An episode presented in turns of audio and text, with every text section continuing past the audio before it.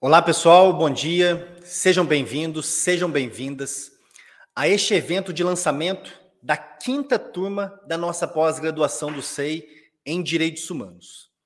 Eu escolhi um tema para falarmos hoje neste evento de lançamento, uma aula apenas comigo de lançamento, que tem o seguinte título: O Brasil no Banco dos Réus.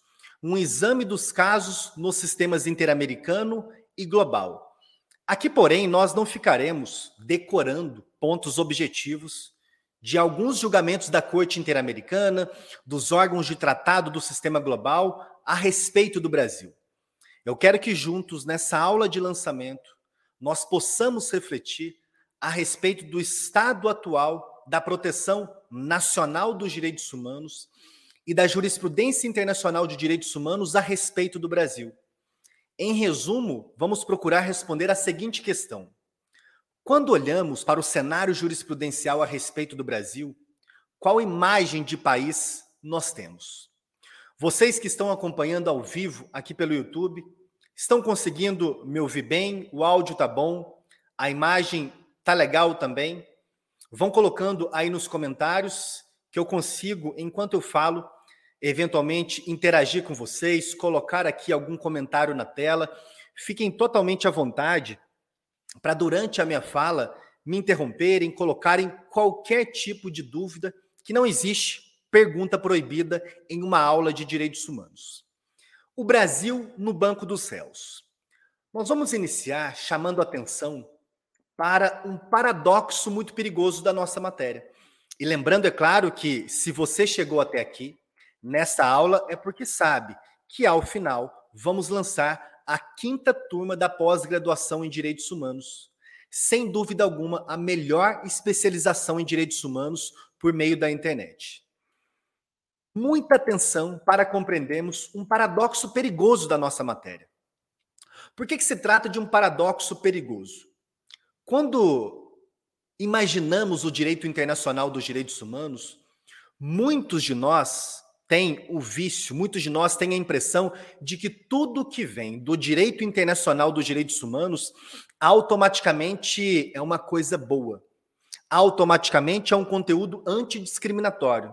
Automaticamente é um conteúdo para limitar o poder estatal. Atenção para o primeiro paradoxo muito perigoso da nossa matéria, que eu exploro muito com os alunos, com as alunas, já no primeiro módulo da nossa especialização em direitos humanos o direito internacional dos direitos humanos, que surgiu para limitar o poder dos estados, é criado e conduzido por quem? Pelos próprios estados. Isso pode parecer contraditório, isso pode assustar a, a muitos. São os estados que criam predominantemente o direito internacional dos direitos humanos. Caio, mas como assim? Como assim são os estados que criam o direito internacional dos direitos humanos? Primeiro ponto, coloquei aí na tela. São os estados que criam e compõem as organizações internacionais. Praticamente não há direito internacional dos direitos humanos para além das organizações internacionais intergovernamentais. É assim que a Organização das Nações Unidas, criada em 45, que coordena o sistema global de proteção dos direitos humanos é assim com o Conselho da Europa, a organização internacional intergovernamental criada no início da década de 50 do século passado no continente europeu. É assim também no nosso sistema interamericano, com uma organização de estados americanos, e é assim igualmente no sistema africano. E ainda, são os estados que legislam no plano internacional e criam os tratados são os estados que criam os tratados. Não é uma mente extremamente talentosa, não é uma mente que só pensa na proteção das pessoas contra o arbítrio estatal que cria os tratados, que legisla no plano internacional. São os próprios estados que criam os tratados. Caio, tudo bem, compreendi, mas há um sistema que faz um contrabalanceamento. Afinal de contas, contamos na ordem jurídica internacional com órgãos e tribunais internacionais de proteção dos direitos humanos. a Comissão Interamericana, a Corte Interamericana, o Tribunal Europeu, os órgãos de tratado do sistema global, quem escolhe todos os membros de órgãos e tribunais internacionais de direitos humanos são os estados. Este, ou esta, melhor dizendo, é uma constatação que deve nos remeter a uma preocupação maior.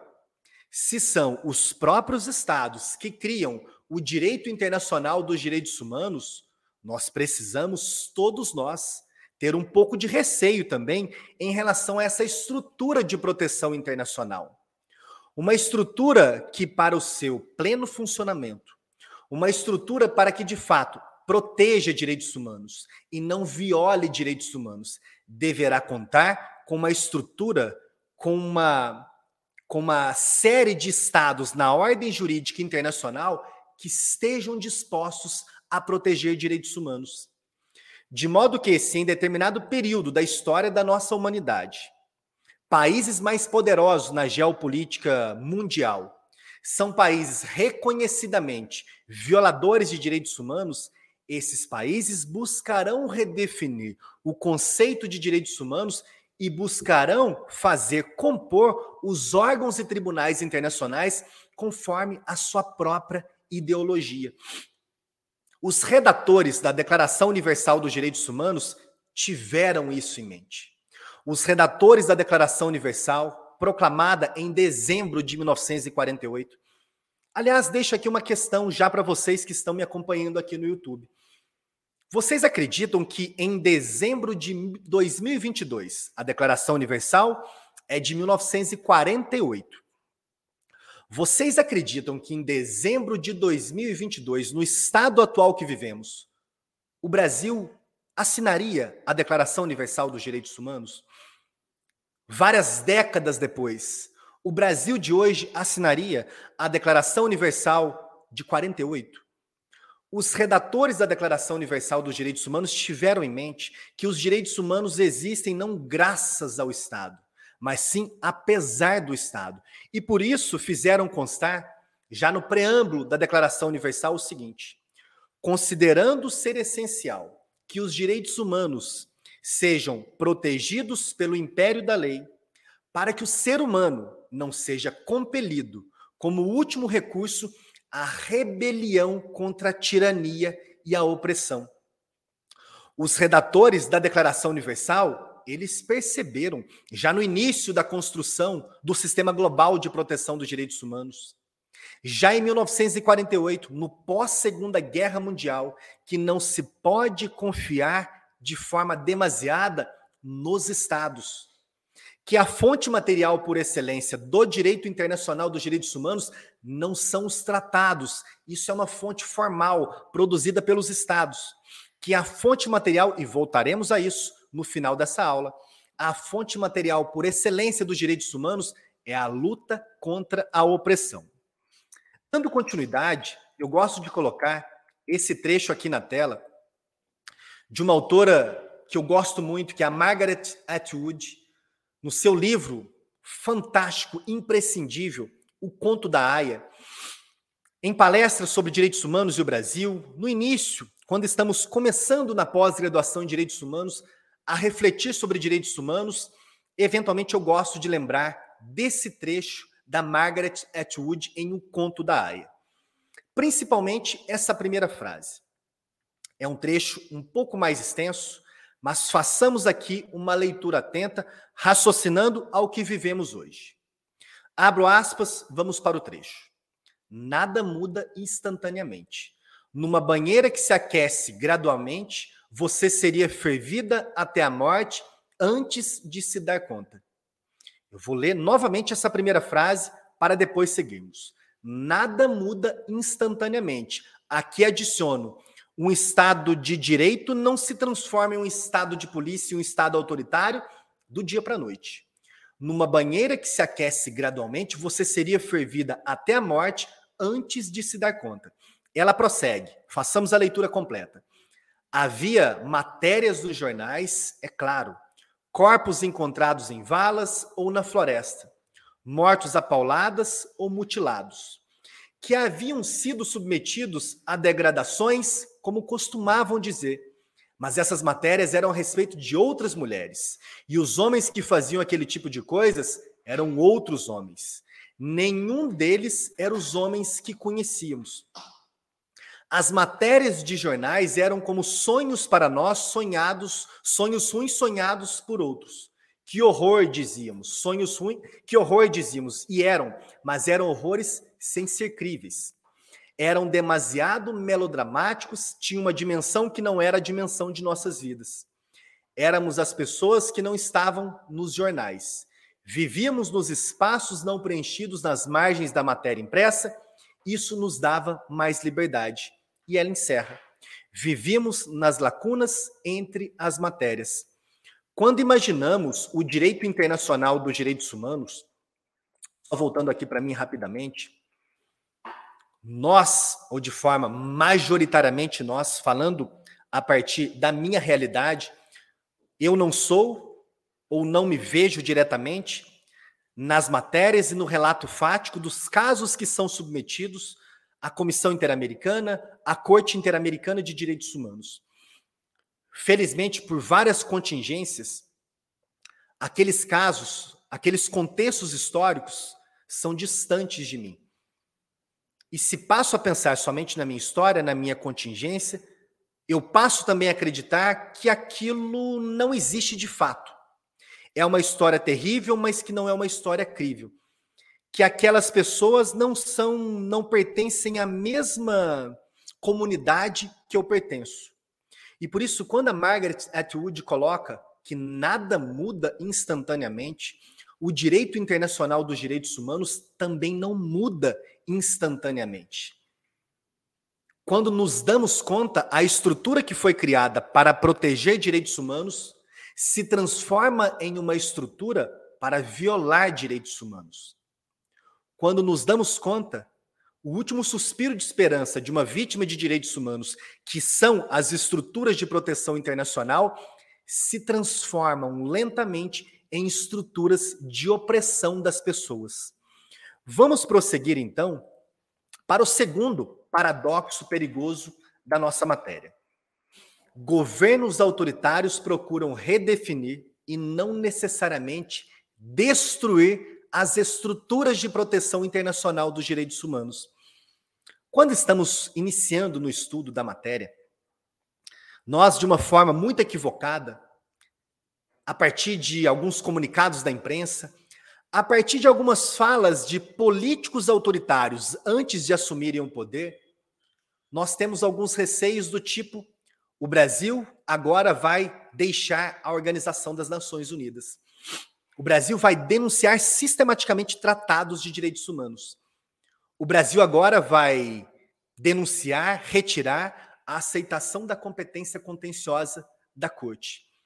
Ocorre que quase desde o primeiro dia do direito internacional dos direitos humanos, quase que desde a sua data de nascimento, o direito internacional dos direitos humanos também foi utilizado pelos estados para, de alguma forma, fazerem demonstrar na história e na economia internacional que estava tudo bem.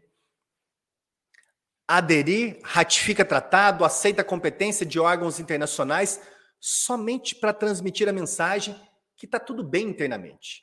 No auge da ditadura militar no Brasil, no final da década de 60 do século passado, no auge da ditadura militar, o Brasil se fez presente em San José, na Costa Rica, para discutir os termos da Convenção Americana sobre Direitos Humanos. No auge da ditadura militar no Brasil, o Brasil integrava a Organização dos Estados Americanos. E o Brasil olhava para um órgão como a Comissão Interamericana e não procurava somente levar a comissão a um descrédito internacional.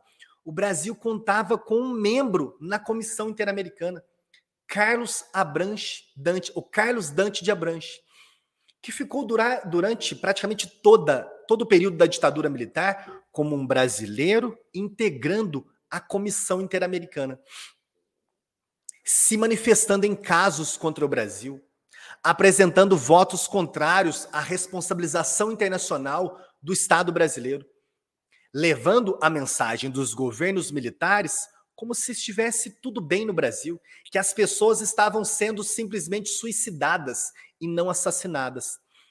Vamos estudar no nosso módulo do sistema interamericano que, por pelo menos duas razões, isso que aconteceu na ditadura não é mais possível há bastante tempo. Não é possível, primeiro, que um membro nacional, não é possível que um brasileiro participe do processo de deliberação e votação de casos contra o Brasil. Recentemente, por exemplo, a professora Flávia Piovesan encerrou o seu brilhante mandato como comissionada na Comissão Interamericana. E durante o seu mandato, a professora Flávia Piovesan, que inclusive é professora da nossa pós-graduação em Direitos Humanos, tem uma aula magna, tem um módulo inteiro sobre as relações entre o direito constitucional e o direito internacional dos direitos humanos. A professora Flávia Piovesan não pôde participar de absolutamente nada contra o Brasil visita em loco, deliberação sobre casos contenciosos, adoção de medida cautelar, nada.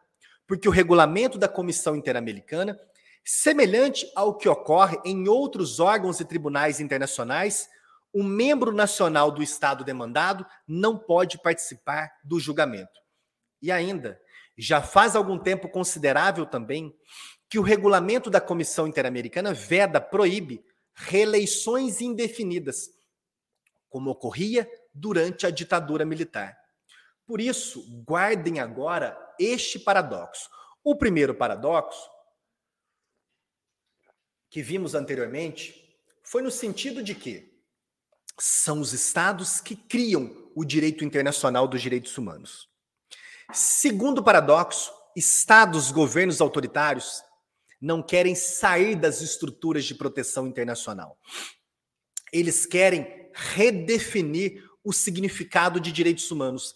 E nas minhas aulas, eu sempre gosto de trabalhar com exemplos concretos.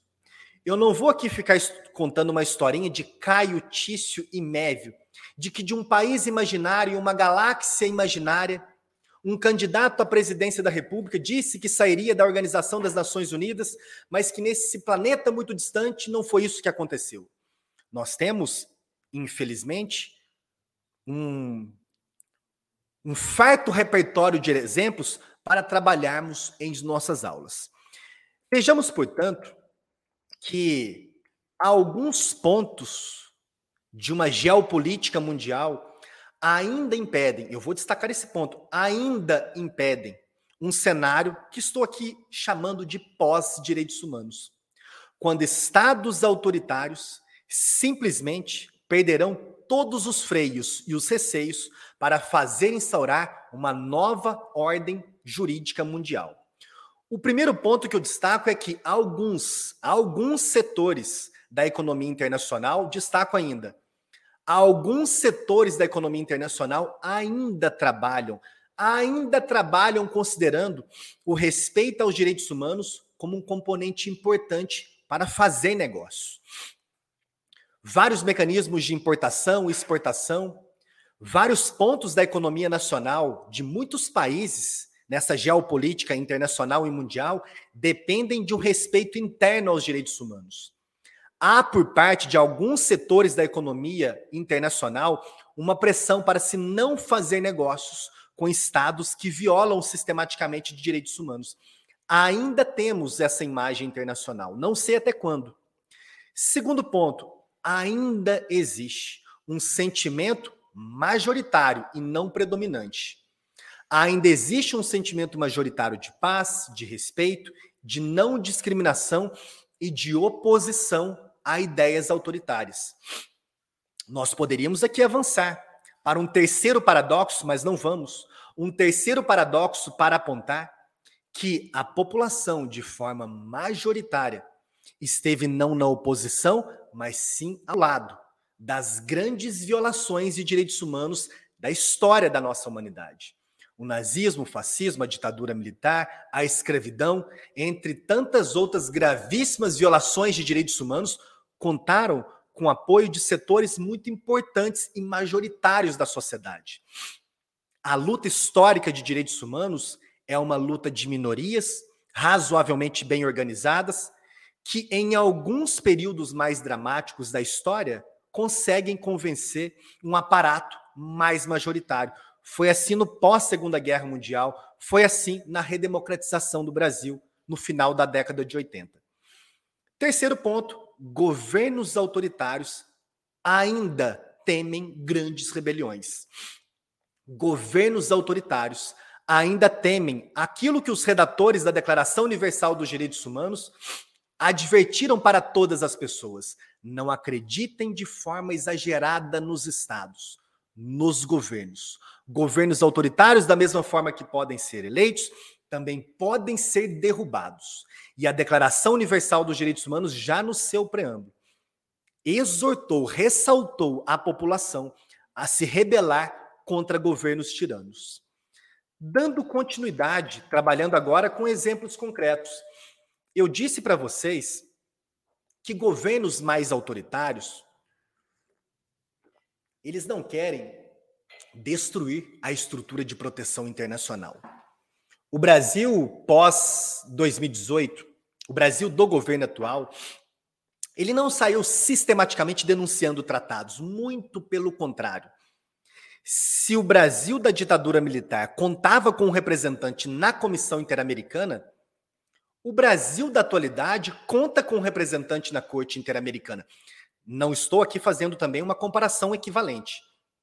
Não há nenhum, nenhum indício concreto que o atual juiz da Corte Interamericana, indicado pelo governo Bolsonaro, Rodrigo Mudrovics, seja um aliado do Brasil na Corte Interamericana. Até mesmo porque não pode participar de casos contra o Brasil, e isso é uma grande proteção. Mas o Brasil da ditadura do final da década de 60, que não queria simplesmente destruir a Comissão Interamericana, é o Brasil do governo Bolsonaro que não denunciou a Convenção Americana, que não retirou a aceitação da competência contenciosa da Corte, muito pelo contrário, lutou e conseguiu fazer eleger um nacional do Brasil como um dos membros da Corte Interamericana. Caio, mas que absurdo! Como que o governo atual, que acredito que até para os seus adoradores não é um governo, vamos assim dizer, muito próximo dos direitos humanos, consegue emplacar um candidato que é eleito como juiz da corte. O primeiro paradoxo: quem escolhe são outros países. Quem escolhe os juízes da Corte Interamericana são os Estados partes da Convenção Americana reunidos na Assembleia Geral da Organização dos Estados Americanos. Por isso, quando o atual governo entra em cena no início de 2019, há um processo, há uma tentativa de redefinição do conceito de direitos humanos.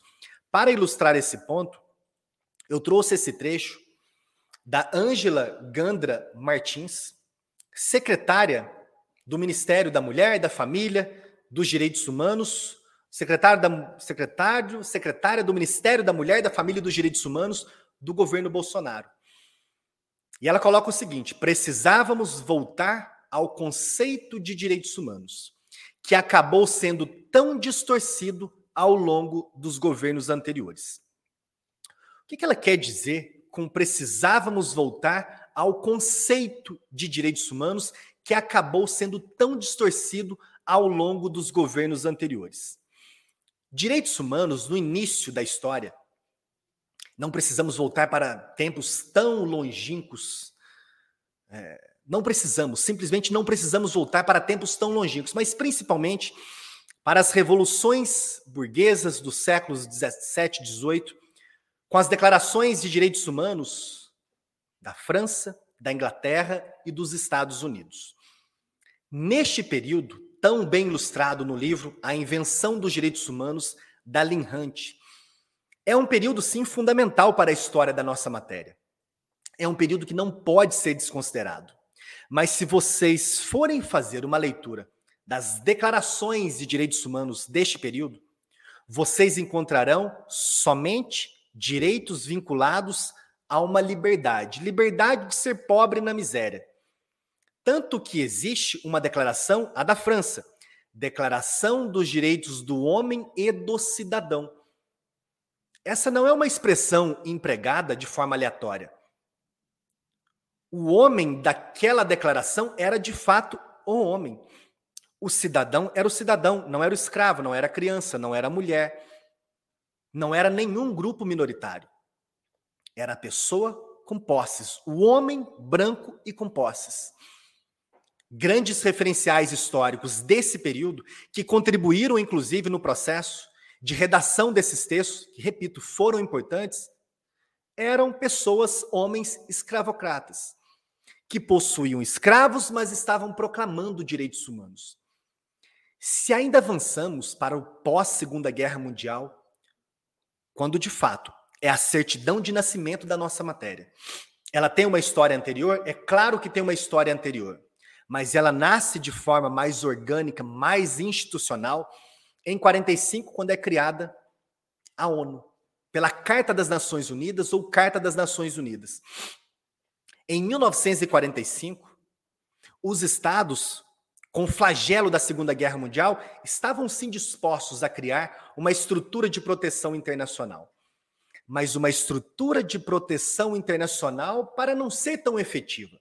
Tanto que veremos nas aulas do subsistema convencional as longas batalhas que foram travadas para que esse sistema de fato entrasse em funcionamento. Direitos humanos em 1948 possuíam um significado muito conservador. Direitos humanos não contemplava várias espécies de direitos humanos que, numa perspectiva mais dinâmica e evolutiva, nós temos hoje. Direitos reprodutivos das mulheres, o direito à igualdade de gênero. A Convenção do Sistema Global, que contou com mais reservas da história, é justamente a Convenção da ONU sobre Direitos das Mulheres, em que muitos estados sim aderiram, se reservando, porém, no direito de conservar na ordem jurídica nacional diferença de direitos entre as mulheres e os homens no casamento, inclusive o Brasil, que depois, porém, retirou essa reserva.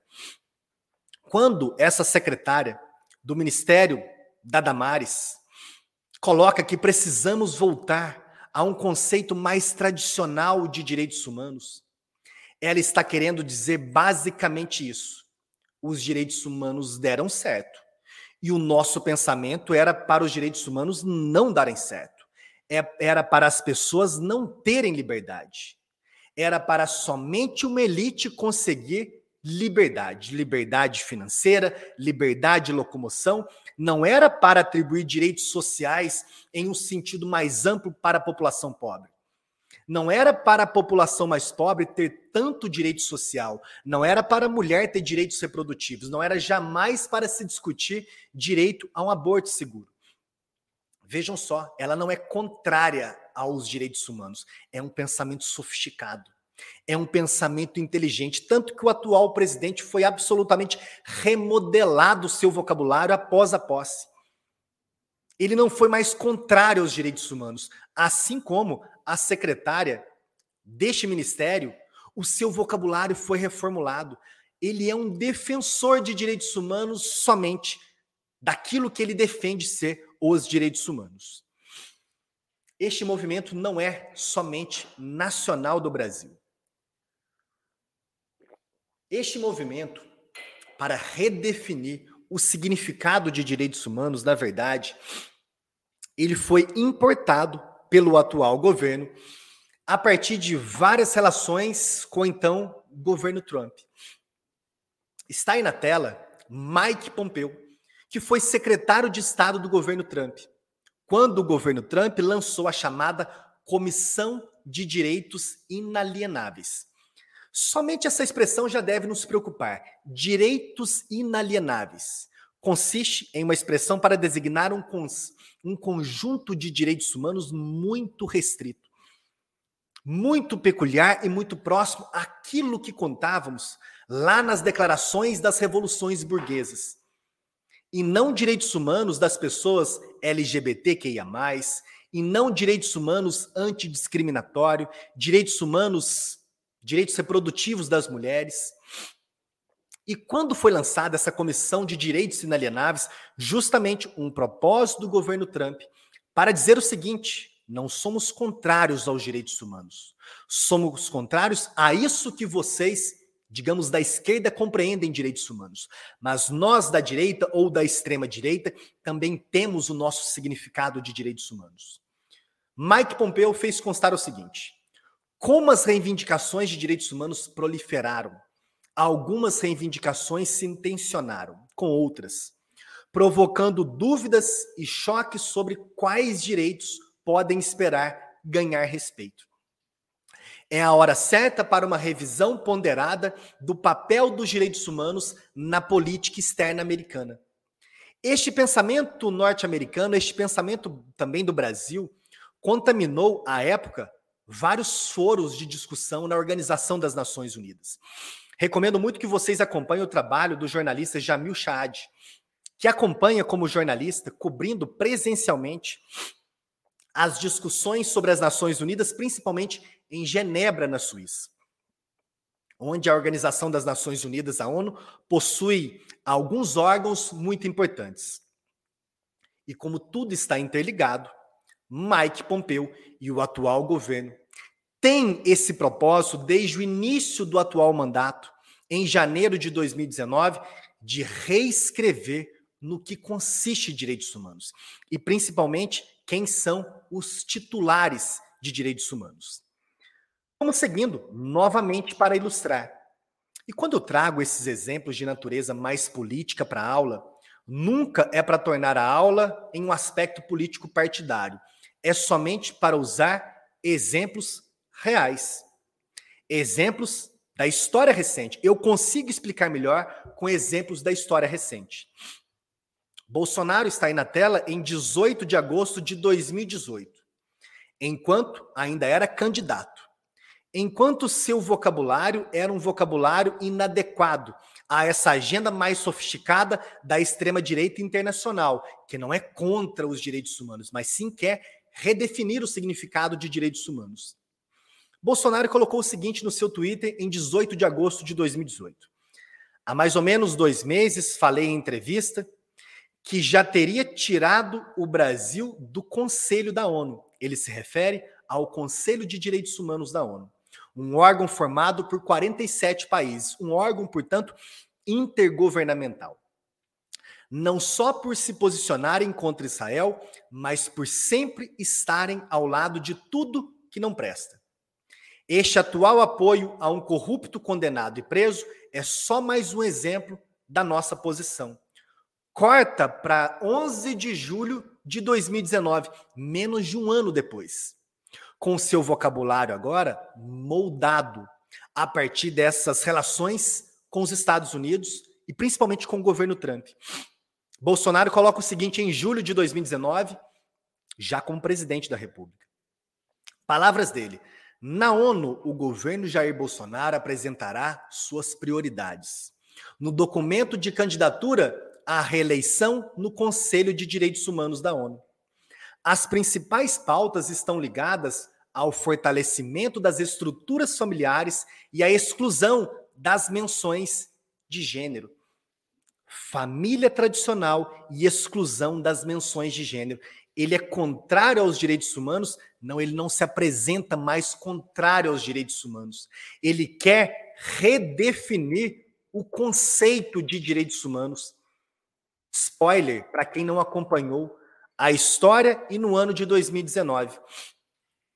Brasil foi eleito para o Conselho de Direitos Humanos. O Brasil do governo Bolsonaro foi eleito para um órgão composto por 47 estados, um órgão central nas Nações Unidas de promoção e proteção dos direitos humanos. Um órgão que coordena, por exemplo, a revisão periódica universal que estudaremos no contexto da nossa pós-graduação. E ainda, quem foi eleito juntamente com o Brasil? Quem está aí acompanhando no YouTube e acompanhou o noticiário da ocasião, quem foi eleito juntamente com o Brasil? Nessa disputa para o Conselho de Direitos Humanos? Quem foi eleito, juntamente com o Brasil, para o atual mandato no Conselho de Direitos Humanos? A Venezuela. Dá para explicar isso?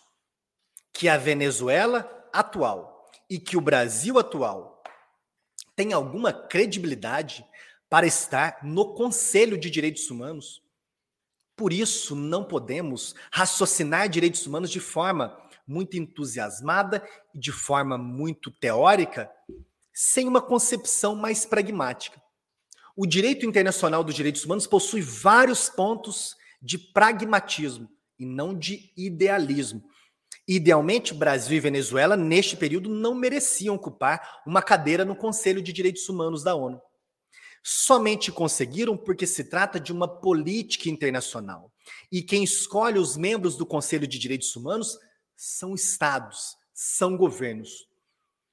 Na nossa pós-graduação, temos uma aula sobre desafios mais importantes, uma aula comigo, desafios mais importantes da proteção internacional dos direitos humanos.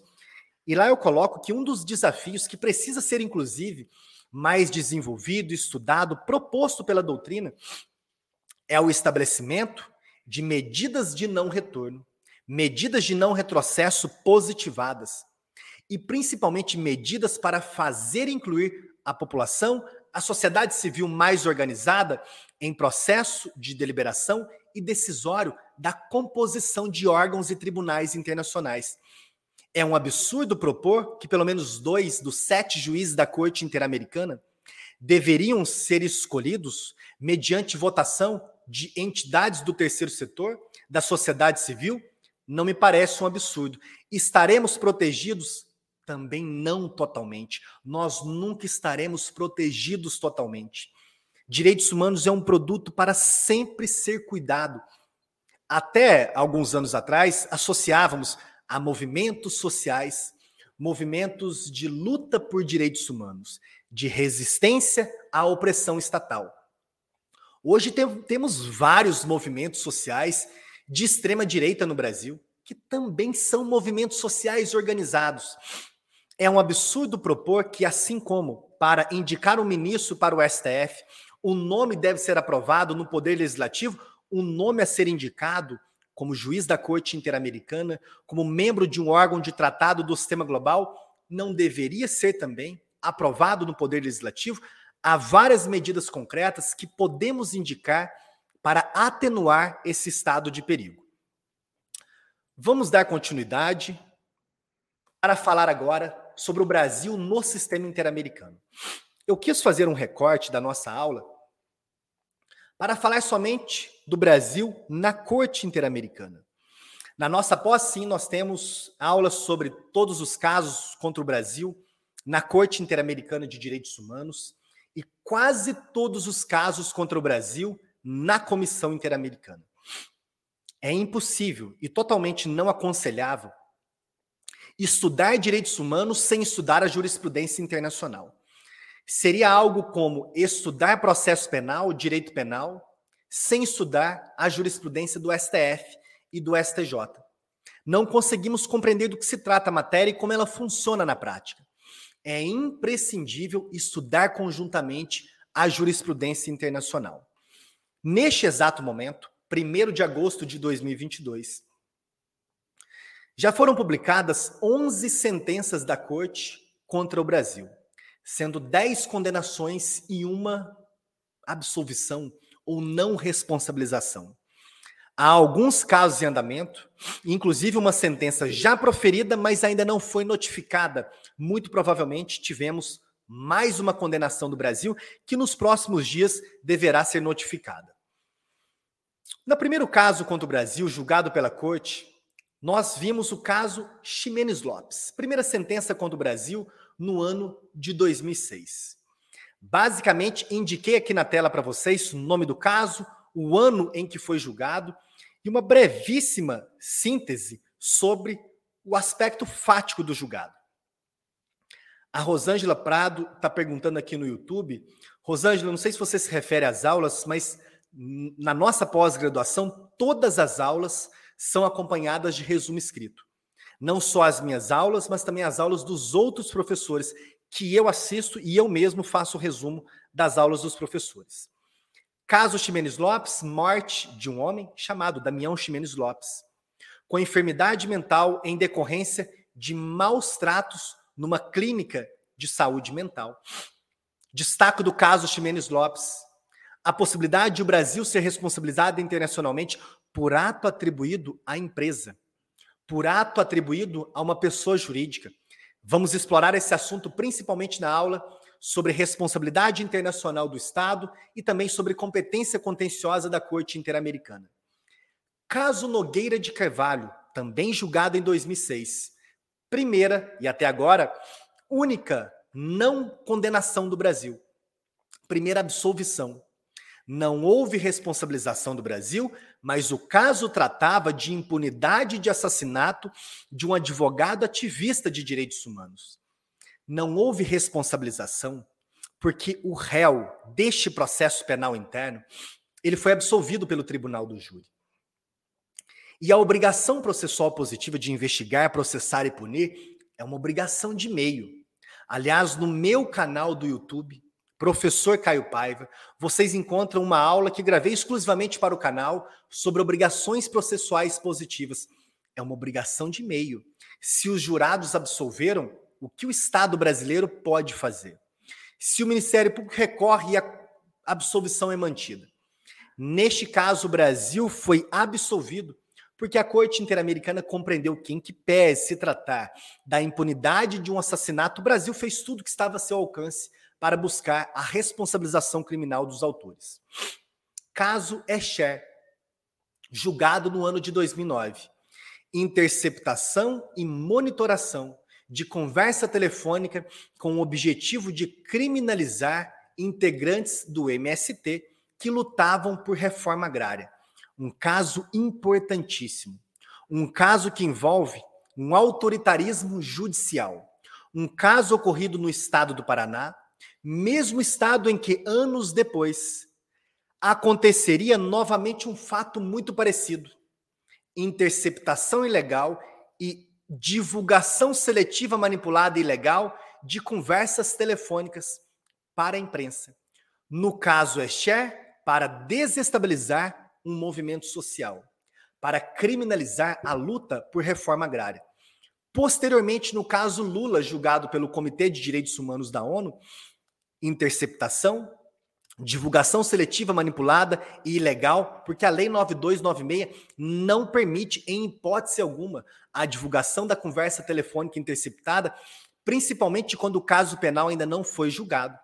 Neste caso, é share para desestabilizar e criminalizar um movimento social por reforma agrária.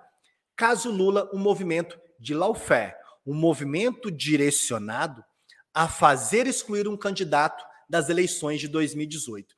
Tanto que no caso Lula, que veremos logo mais, com decisão do Comitê de Direitos Humanos da ONU de março de 2022, o Comitê de Direitos Humanos da ONU faz expressa menção ao caso Echer estabelecendo assim, portanto, esse diálogo jurisprudencial internacional entre um órgão de tratado do sistema global e um órgão, um tribunal do sistema interamericano. Seguindo o caso Garibaldi, também julgado no ano de 2009, assassinato de membro do, de novo do MST e a consequente impunidade. Essa tipologia de casos contra o Brasil no sistema interamericano é muito frequente a principal tipologia de casos contra o Brasil no sistema interamericano é a atuação e repressão estatal contra líderes ou integrantes de movimentos sociais, principalmente movimentos por reforma agrária. Seguindo, caso Gomes Lund de 2009, prisão, tortura e desaparecimento forçado de aproximadamente 70 pessoas no contexto da conhecida guerrilha do Araguaia, no estado do Tocantins. Guerrilha do Araguaia, que foi uma gravíssima violação de direitos humanos.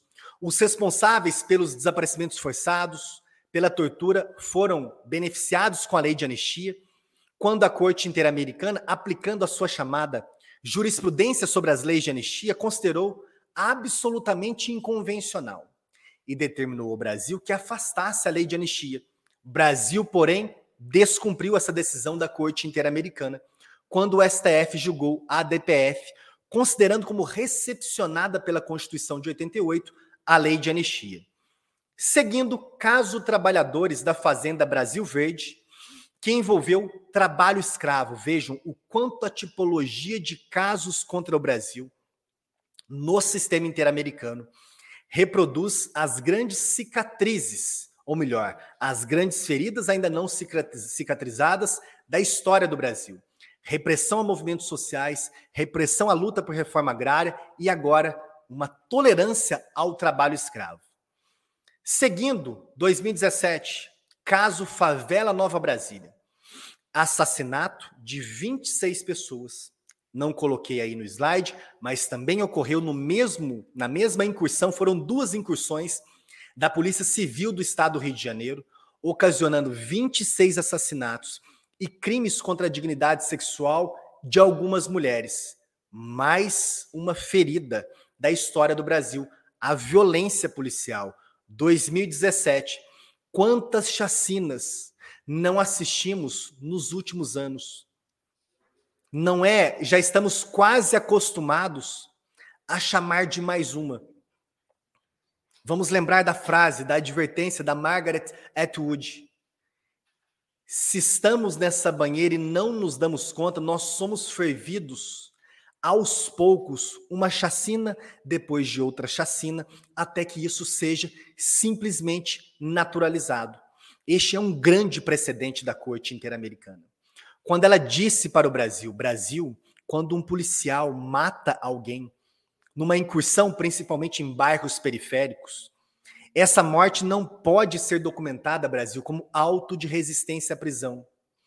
Não pode, Brasil, porque isso determina o insucesso da investigação. Se foi uma morte decorrente de resistência à prisão, isso já significa que a investigação está direcionada a comprovar aquilo, que a pessoa resistiu uma prisão, tentou atirar no policial e por isso o policial se defendeu atirando. Da mesma forma, Brasil, a Corte Interamericana disse: a morte não será documentada como homicídio doloso intencional. Simplesmente será documentada como morte no contexto de uma incursão ou operação policial. Depois, nas investigações, será descoberto se foi um homicídio intencional, doloso, ou se de fato foi uma morte excepcionalmente justificada. Neste caso, a corte também disse: Brasil, que é isso, Brasil? Polícia não investiga polícia. Polícia Civil assassinou. Quem vai investigar? O policial civil que matou é outro policial civil. Não pode. Quem investiga a polícia é o Ministério Público, inclusive chamando a atenção do Ministério Público. A corte disse: Ministério Público, controle externo não é tão externo como você tem feito.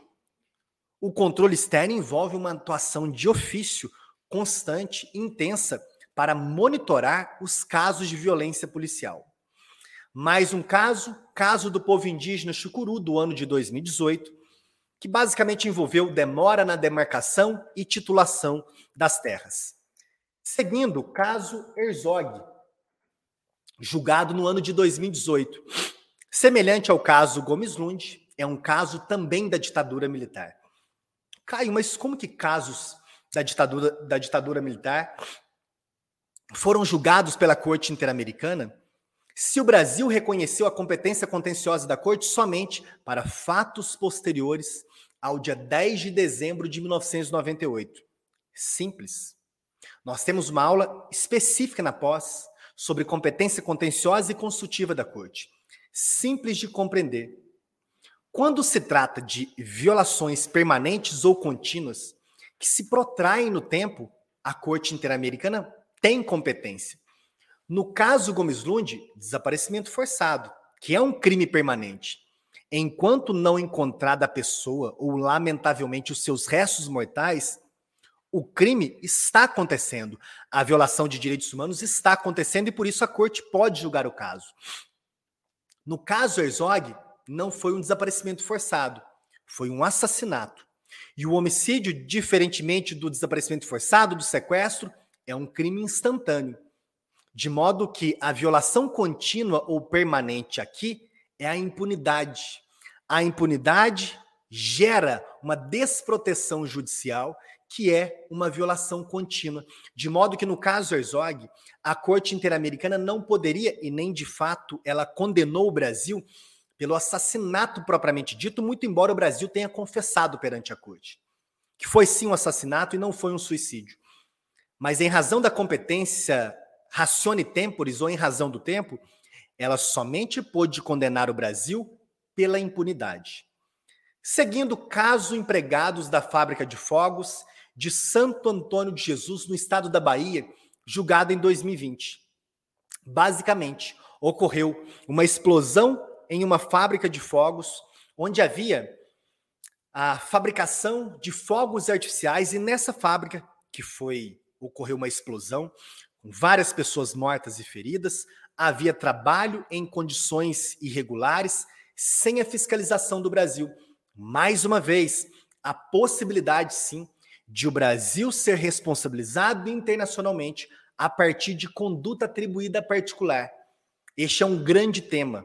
O Brasil contava com uma normativa interna, um quadro normativo interno para regular a fabricação de fogos artificiais? Sim, contava. Ainda conta. Mas o Brasil descumpriu a sua obrigação de fiscalizar aquela atividade, surgindo daí a sua responsabilização internacional. Finalmente, o último caso julgado pela Corte contra o Brasil, ou pelo menos que já foi divulgada a sentença. Caso Barbosa de Souza, do ano de 2021. Mais uma ferida não cicatrizada do Brasil, a violência contra a mulher, o feminicídio. Já contávamos com um caso de tentativa de feminicídio na Comissão Interamericana, que é o caso Maria da Penha, que gerou, inclusive, a adoção da Lei Maria da Penha, caso Barbosa de Souza, julgado em 2021. Foi um assassinato de uma mulher com suposto envolvimento de um deputado estadual. Estes são os casos já julgados contra o Brasil. Quando nós identificamos ainda as medidas provisórias da Corte Interamericana, quem ainda não tem um conhecimento sobre essa matéria, e a nossa especialização, ela não se dirige só a quem já possui um conhecimento aprofundado, muito pelo contrário. É uma pós-graduação para você conseguir o conhecimento aprofundado. Os órgãos e tribunais internacionais possuem competência para adotar medidas de urgência, que significa simplesmente o direito processual internacional atuando numa perspectiva pré-violatória, seja para fazer cessar uma violação de direitos humanos ou até mesmo para impedir uma violação de direitos humanos. E no âmbito da Corte Interamericana, há várias medidas provisórias, medidas de urgência adotadas pela Corte Interamericana para proteger direitos humanos das pessoas privadas de liberdade, um outro grande problema historicamente crônico no Brasil. A violação de direitos humanos no interior de estabelecimentos prisionais, que parece não estar diminuindo.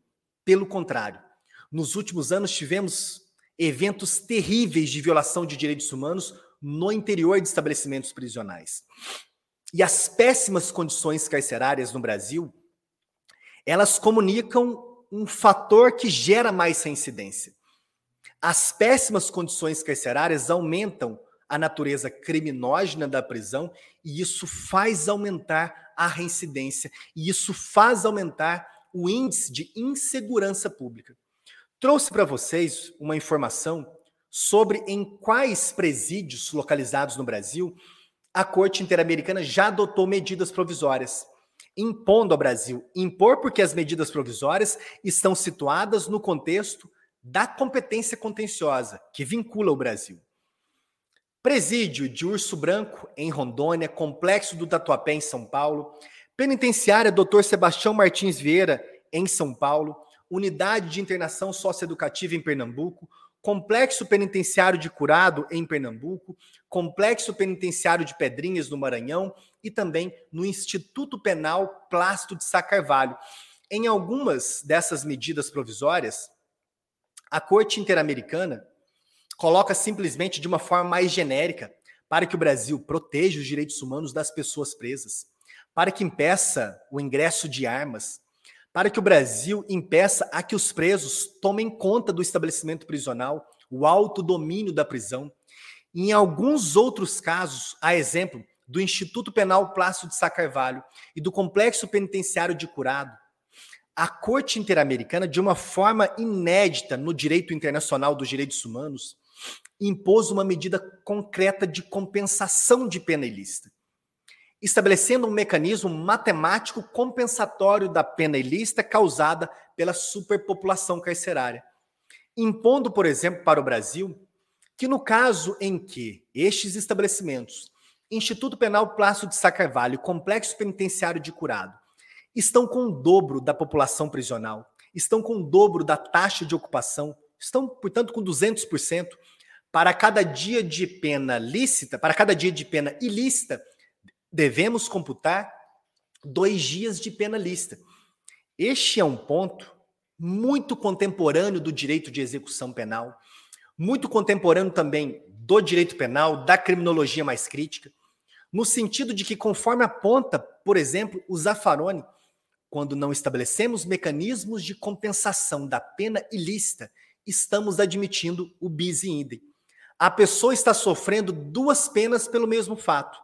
Ela está sofrendo a pena lícita, aquela aflição, entre aspas, de dor natural do encarceramento, que é o isolamento da família, dos familiares, de ficar preso simplesmente em um estabelecimento, mas também está sofrendo a pena ilícita.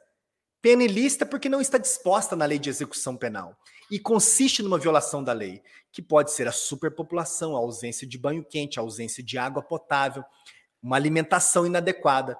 Não podemos admitir simplesmente a soma, a acumulação das penas lista e ilícita.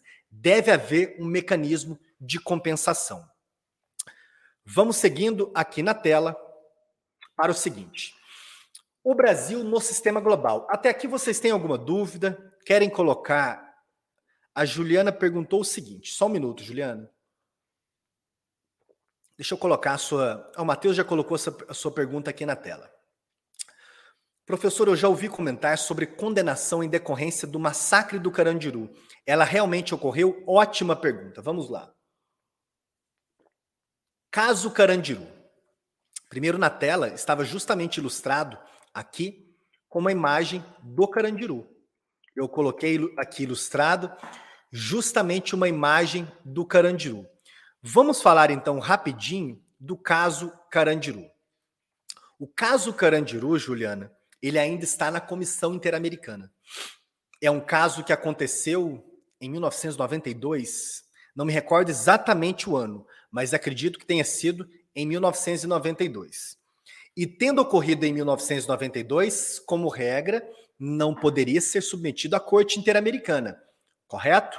Porque o Brasil aceitou a competência contenciosa apenas para fatos posteriores ao dia 10 de dezembro de 1998. Há, porém, no caso Carandiru, uma violação permanente, uma violação contínua, que é a impunidade. É a impunidade dos autores, dos responsáveis pelo massacre do Carandiru. 2 de outubro de 92, como muito bem colocou ali a Mariana. Aqui não é o momento de aprofundarmos na, nas circunstâncias fáticas do caso Carandiru. Se vocês colocarem no Google e filtrarem minimamente pelas notícias, pelos textos, vocês conseguirão identificar o que de fato foi o massacre do Carandiru, com provas incontestáveis de que as pessoas presas foram assassinadas quando estavam totalmente rendidas, que não houve conflito ou confronto de pessoas presas com a polícia militar. Se vocês buscarem pelo noticiário de anos posteriores ao Carandiru, vocês verão que essa tragédia que vivemos hoje na matéria de direitos humanos foi sendo construída aos poucos. Que essa banheira que todos nós estamos dentro foi sendo fervida aos poucos. O coronel Biratã, que comandou o massacre do Carandiru, foi eleito, eleito Coronel Biratã não foi um ditador que tomou o poder do país. Ele foi eleito duas ou três vezes como deputado estadual do estado de São Paulo. E o número da sua candidatura era justamente o número de pessoas presas que morreram no Carandiru. E as pessoas votaram no Coronel Biratã. O seu partido, alguns acham que foi aleatório. Isso não me convence o partido do Coronel Biratã deu para ele um número para que as pessoas pudessem votar no dia do número de pessoas assassinadas no massacre na invasão do Carandiru. Foi eleito duas vezes justamente com essa política de ódio, de extermínio, que até hoje só aumenta. Essa bancada nas assembleias legislativas e principalmente no Congresso Nacional. Recomendo ainda sobre o caso Carandiru a série sobre o PCC, disponível, salvo engano, na Amazon ou na HBO. em que é entrevistado um desembargador do estado de São Paulo, Ivan Sartori, se não me falha a memória, o nome do desembargador, que foi um dos desembargadores que atuaram no julgamento de um recurso que anulou uma condenação de vários policiais. E quando ele coloca que, na visão dele, que coincidiria com a visão do coronel Biratã, que não foi um massacre, que essa é uma expressão inadequada. Foi somente uma ação policial para controlar uma rebelião. Voltando, Juliana, para aspectos mais jurídicos do caso Carandiru, ele foi denunciado na Comissão Interamericana. Já há relatório de mérito da Comissão Interamericana. A Comissão Interamericana responsabilizou o Brasil pela violação de direitos humanos que ocorreu no caso Carandiru, impôs algumas medidas recomendadas, algumas recomendações ao Brasil, principalmente investigar, processar e punir os autores daquela violação de direitos humanos. Ocorre que essas recomendações não foram cumpridas, ou pelo menos não foram cumpridas totalmente. A recomendação de desativação do Carandiru foi cumprida, mas o processo de condenação não foi cumprido. Até hoje, os policiais estão impunes. Coronel Biratã foi aparentemente assassinato, são tantas informações, acredito que Coronel Biratã tenha sido assassinato, e o caso Carandiru, na minha opinião, ainda pode ser submetido à Corte Interamericana. Isso se a comissão não decidir simplesmente adotar um relatório de mérito definitivo. Pode ser submetido quando o Brasil não poderá ser julgado necessariamente pelas mortes, porque são anteriores à data de reconhecimento da competência, mas poderá ser julgado pela impunidade dos policiais envolvidos. Certo? Vamos seguindo para analisar. Fiquem à vontade para colocar aí na tela outras dúvidas que vocês tenham. O Brasil no sistema global. Vamos analisar aqui somente os dois casos contra o Brasil que atravessaram a etapa de admissibilidade e foram julgados no mérito por órgãos de tratado do sistema global. Quem ainda não sabe, na pós eu explico melhor isso, mas no sistema global, diversamente do que existe nos três sistemas regionais, interamericano, europeu e africano, não há um grande tribunal internacional ou global dos direitos humanos. Há sim os chamados treaty bodies, que são os órgãos de tratado, os comitês. Cada tratado de direitos humanos cria o seu comitê, que possui uma formatação orgânica, a formatação de um processo decisório muito semelhante, quase idêntica, sim, à de um tribunal. A Corte Internacional de Justiça, por sua vez, é o principal órgão judiciário das Nações Unidas, mas é um tribunal internacional que não é estricto senso de direitos humanos, porque só julga demandas entre estados. Já já na sequência eu comento sim, Célia, Célia o caso da Boate Kiss na Comissão Interamericana.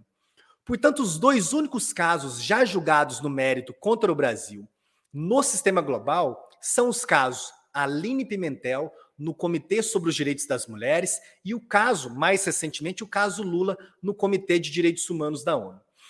Caso Aline Pimentel, resumidamente, julgado no ano de 2011, envolveu a mortalidade materna, a morte de uma mãe negra, pobre, em um hospital situado no estado do Rio de Janeiro. Um caso muito importante para o sistema global, que discutiu pela primeira vez neste comitê temático a questão relativa à mortalidade materna. E o caso mais recentemente julgado é justamente o caso Lula. Recentemente disponibilizamos no meu canal aqui no YouTube, não no canal do SEI, mas no meu canal, professor Caio Paiva, uma aula específica também sobre o caso Lula, que contou inicialmente com medidas provisórias no ano de 2018, descumpridas pelo TSE, e agora, mais recentemente, em março de 2022, com uma decisão no mérito. Salvo engano, 16 votos favoráveis e dois votos contrários. O Comitê de Direitos Humanos da ONU é um órgão composto por 18, 18 especialistas independentes. Comitê de Direitos Humanos da ONU não se confunde com o Conselho de Direitos Humanos. O Conselho de Direitos Humanos é um órgão formado por governos, por estados. O Comitê de Direitos Humanos que condenou o Brasil no caso Lula é um órgão formado por 18 especialistas independentes. E no contexto do caso Lula, tivemos o estabelecimento da violação do direito a um julgamento justo e dos direitos políticos. Eu destaco aqui do caso Lula um ponto que muitos desconsideram quando fazem uma publicidade mais atrativa das chamadas obrigações processuais positivas. O que muitos colocam como uma concepção excessivamente vitimocêntrica do direito internacional dos direitos humanos. Muitos desconsideram, ao explicar a matéria, que em muitos casos a vítima do processo internacional é o réu de um processo penal interno. Por que, que isso é muito comum, principalmente na nossa região? Porque temos estados na nossa região autoritários do ponto de vista da persecução penal. Acabamos de ver a quantidade de medidas provisórias protegendo não as vítimas dos crimes, mas sim as pessoas presas que praticaram crimes. No caso do ex-presidente Lula, nós temos ele como réu de um processo penal interno, absolutamente anulado, como todos sabemos, pelo STF, que se tornou depois vítima de um processo internacional para apuração da responsabilidade internacional do Estado. Pois bem, antes de passar aqui para o final e encerrar essa aula, vamos responder algumas dúvidas de vocês que chegaram aqui. Pode deixar que eu coloco aqui, Matheus, sobre o caso da Boate Kiss inicialmente. A série perguntou sobre o caso da Boate Kiss. Primeiro, o caso da Boate Kiss foi uma decisão dos jurados. Primeiro, lembrar que o julgamento por jurados é considerado convencional pela Corte Interamericana de Direitos Humanos. Caso VRP, VPC e outros contra a Nicarágua, caso Rocha Zanha contra a Nicarágua, o julgamento por jurados é considerado convencional. Lembrando que temos na nossa pós-graduação em Direitos Humanos um módulo específico, inteiramente comigo, de processo penal ou justiça criminal e direitos humanos, quando estudamos tudo que envolve justiça criminal e direitos humanos, as garantias do devido processo penal convencional. Os réus foram julgados pelo tribunal do júri. A partir de um HC preventivo, conseguiram o direito de recorrer em liberdade inviabilizando assim a aplicação de um dispositivo do Código de Processo Penal alterado pela lei anticrime da execução imediata da pena quando fixada a pena superior a 15 anos. O Ministério Público do Estado do Rio Grande do Sul, num jogo ilegal, eu diria, numa, numa manipulação ilegal das regras do jogo, vai direto ao STF e consegue uma suspensão de liminar. Uma suspensão de liminar no STF algo que não há previsão no ordenamento jurídico, por meio de decisão do ministro Luiz Fux. Os advogados do caso, principalmente o Jader Marques, em coautoria na petição também com meu amigo Rodrigo Falcos, coordenador da nossa pós-graduação em Tribunal do Júri, redigiram uma excelente petição de denúncia para a Comissão Interamericana, atacando justamente esse ponto, a violação ao direito à presunção de inocência, a violação do direito a um julgamento justo, com a determinação de um cumprimento precoce da pena, sequer após a confirmação no segundo grau, o que pode ser mais discutido no sistema interamericano, sim, mas diretamente após o primeiro grau. Solicitar uma medida cautelar, não houve concessão de medida cautelar ainda nem recusando, nem concedendo. Um grande problema dos órgãos e tribunais internacionais, a demora. Eu acredito que há sim bases suficientes na petição, subscrita pelo Jader e pelo Rodrigo Falks, para buscar sim uma medida cautelar, mas já demorou muito e, salvo engano, nos próximos dias, o Tribunal de Justiça do Estado do Rio Grande do Sul irá julgar a apelação envolvendo a Boate Kiss. Mais questões?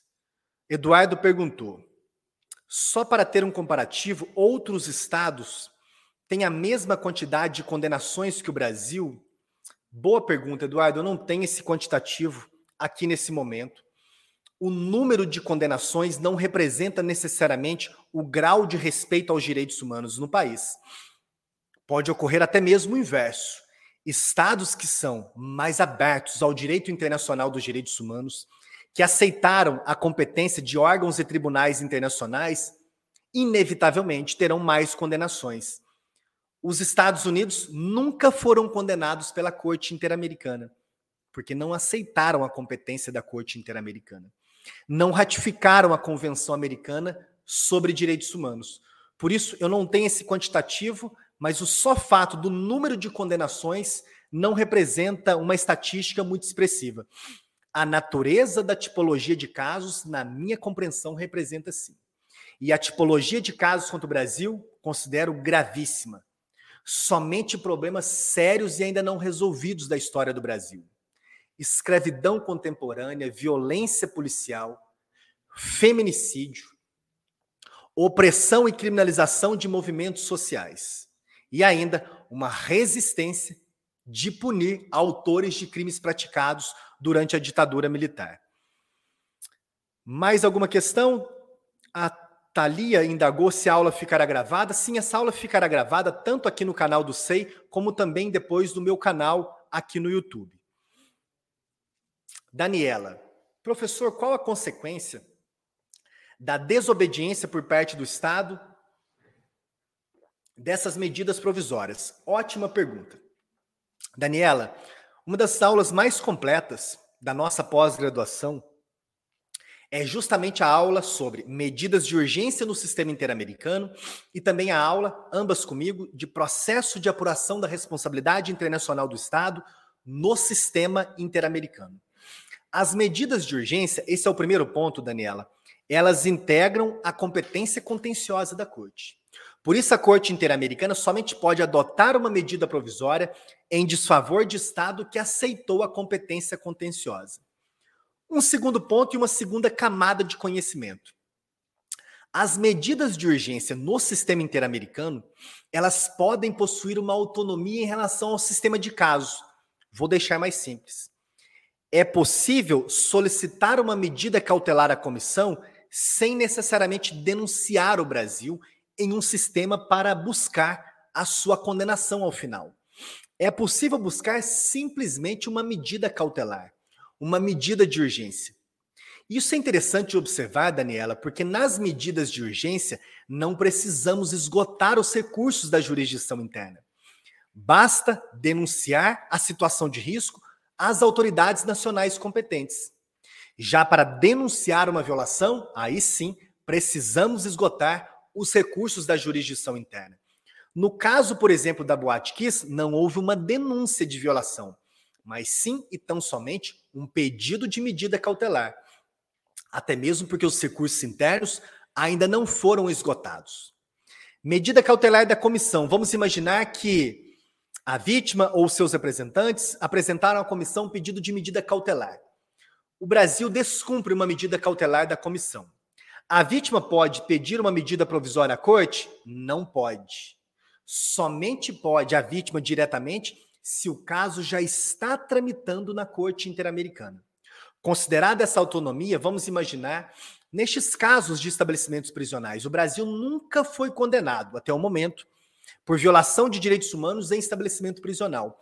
Tudo ainda ficou em medidas de urgência. Comissão concede medida cautelar, Brasil descumpre. O que a vítima pode pedir?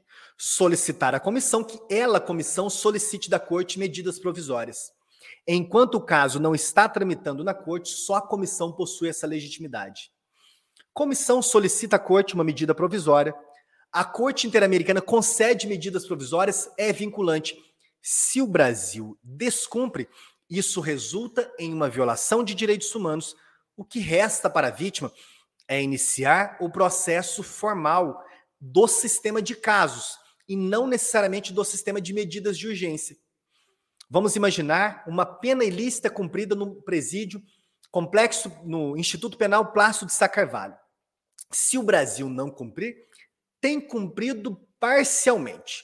Ainda está longe de cumprir plenamente, tanto no Instituto Penal Plácido de Sá Carvalho, como também no Complexo Penitenciário de Curado, para compensar a pena ilícita. Se o Brasil não cumprir, as pessoas presas em conjunto ou cada uma das pessoas presas de forma individual pode denunciar o Brasil na Comissão Interamericana por violação, por exemplo, do direito à integridade pessoal, previsto, salvo engano, no artigo 5 da Convenção Americana sobre Direitos Humanos, e assim buscar uma sentença de mérito depois. Se o Brasil, Daniela, descumprir também a sentença da corte, não existe mecanismo coercitivo. Os tribunais internacionais não possuem uma polícia internacional para obrigar os estados a cumprirem com as suas decisões.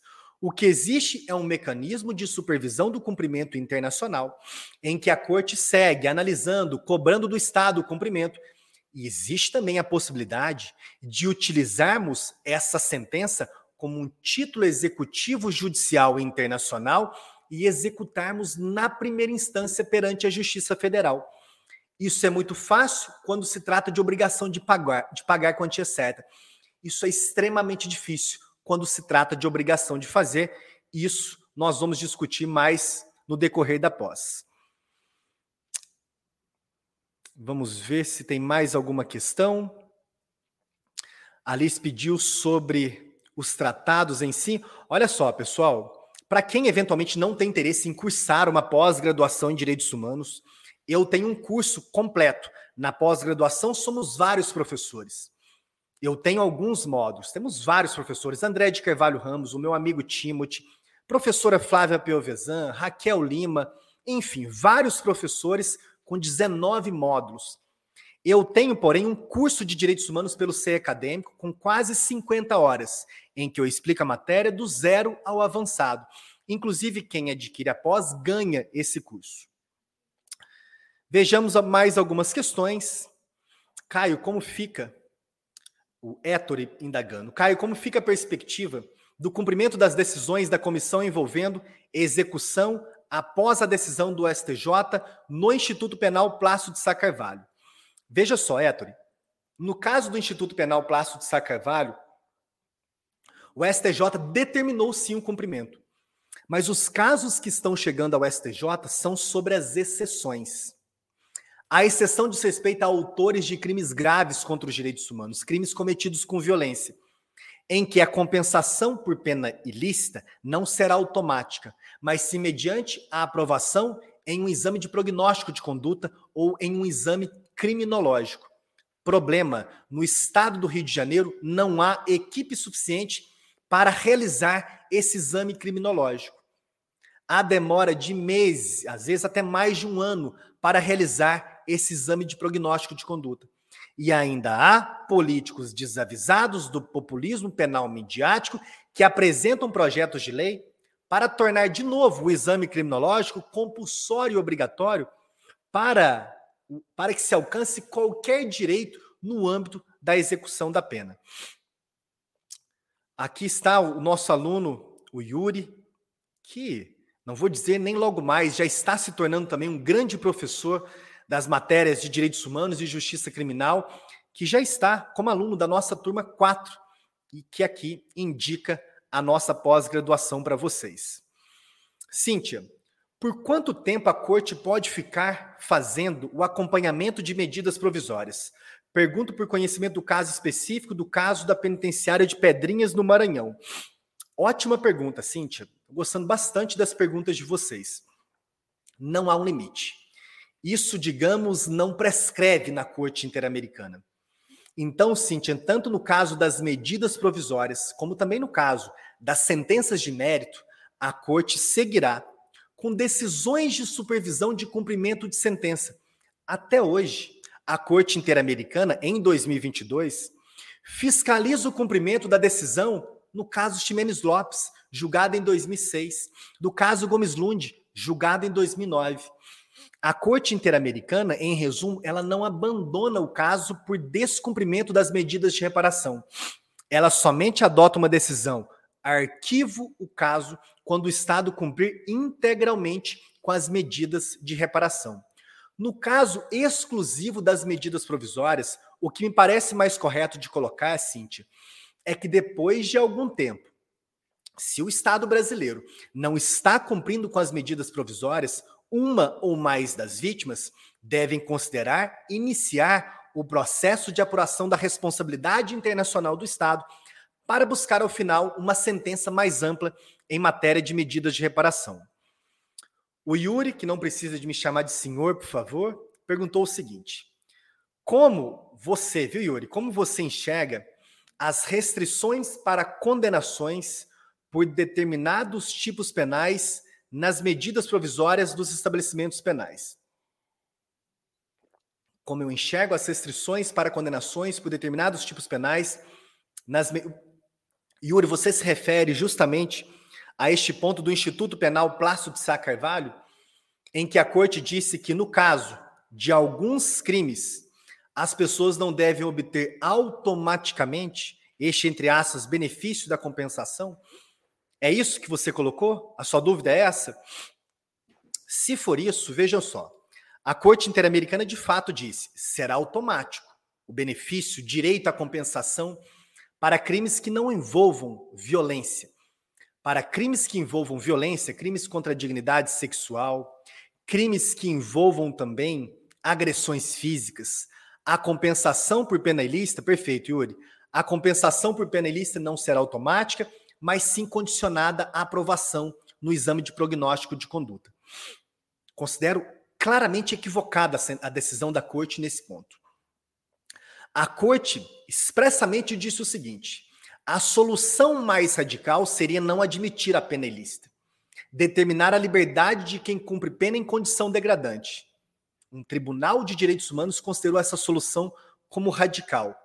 Talvez fosse mesmo, talvez causasse imediatamente um alarme social, colocar em liberdade pessoas que cometeram crimes graves porque estão em péssimas condições de aprisionamento. Ocorre que havia soluções intermediárias, no sentido de que Brasil você tem X dias para transferir essas pessoas para estabelecimentos penais que não estejam superlotados, ou então deve sim colocar em liberdade. O que a corte fez, Yuri, foi claramente tangenciar o direito penal do inimigo ela claramente admitiu pessoas que cometeram crimes graves contra os direitos humanos podem sim ficar presas em condições inadequadas, condições absurdas de aprisionamento, sem sequer uma medida de compensação, se não forem aprovadas nesse chamado exame de prognóstico de conduta, que a própria Corte Interamericana já havia criticado no caso Fermin Ramírez contra a Guatemala quando censurou os chamados juízos de periculosidade. É um grande tema que nós vamos aprofundar no contexto da pós. Enquanto vocês pensam em mais perguntas, eu vou encerrar a aula com a seguinte reflexão. Nós já assistimos nos últimos anos a criação e o desenvolvimento dessa expressão da pós-verdade, uma contaminação e uma proliferação de fake news. Pós-verdade no sentido de que a verdade deixou de ser um produto interessante. Que há formas mais efetivas de conseguir a adesão da sociedade, por meio de mentiras ou por fatos que não podem ser comprovados. Neste contexto dos últimos anos, nós também assistimos muitos riscos à democracia, o que pode também inaugurar este cenário de uma pós-democracia, um cenário distópico e eu pergunto e deixo essa reflexão para vocês. Estamos também caminhando para um cenário de pós-direitos humanos? Pós-direitos humanos no significado autêntico da expressão. Direitos humanos nascem enquanto discurso, não no pós-Segunda Guerra Mundial. Sempre foi um discurso de liberdade. Quando proclamado nas declarações burguesas, foi documentado por burgueses mas a luta de pessoas contra a escravidão, contra o machismo, contra toda forma de opressão, é uma luta de movimentos sociais. E eu, particularmente, vejo com muita preocupação essas tentativas muito bem organizadas de redefinição do papel, do conceito e do alcance de direitos humanos. Era mais fácil lutar contra o autoritarismo quando o autoritarismo simplesmente era contra os direitos humanos. Era mais fácil lutar aqui, e eu sempre simbolizo uma negação dos direitos humanos no atual presidente, sim. Era mais fácil lutar contra o negacionismo dos direitos humanos quando o atual presidente Bolsonaro negava os direitos humanos. É muito mais difícil quando ele simboliza um novo conceito de direitos humanos. Quando ele quer revitalizar conceitos de uma família tradicional. Quando ele quer consagrar e conservar valores excludentes quando direitos humanos serão para muito poucos e não para a grande maioria. Isso é extremamente perigoso e pode sim inaugurar um sentido de pós-direitos humanos. Quando isso que atualmente ocupa a presidência do país se multiplica em outros países, nós voltamos lá naquele primeiro grande paradoxo perigoso.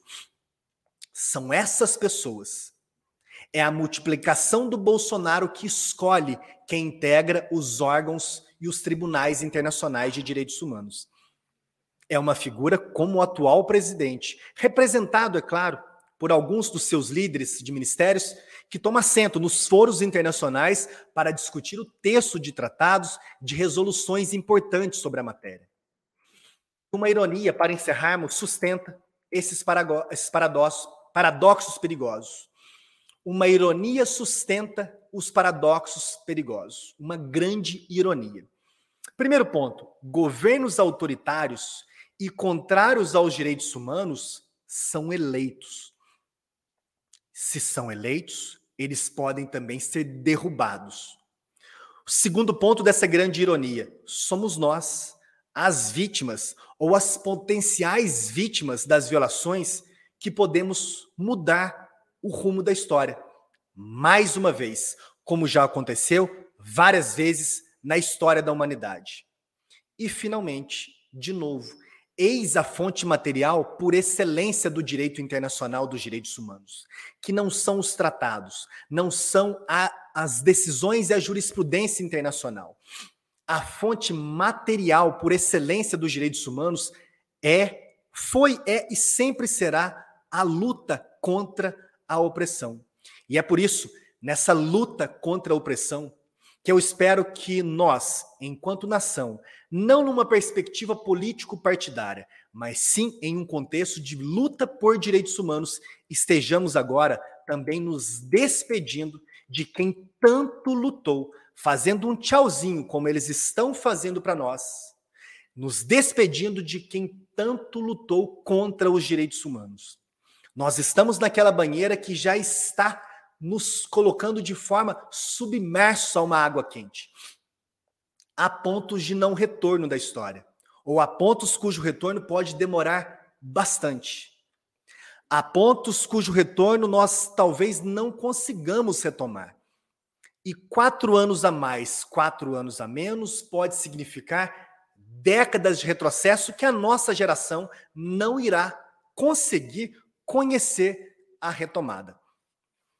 Eu encerro a aula propriamente dita aqui. Espero que vocês tenham gostado e espero que vocês se tornem nossos alunos e nossas alunas na nossa pós-graduação em Direitos Humanos. Acredito que são em torno de 100 aulas, vários professores, um corpo docente muito, muito qualificado. Todas as informações vocês encontram no site do curso SEI. Um abraço, bons estudos e até o nosso próximo encontro.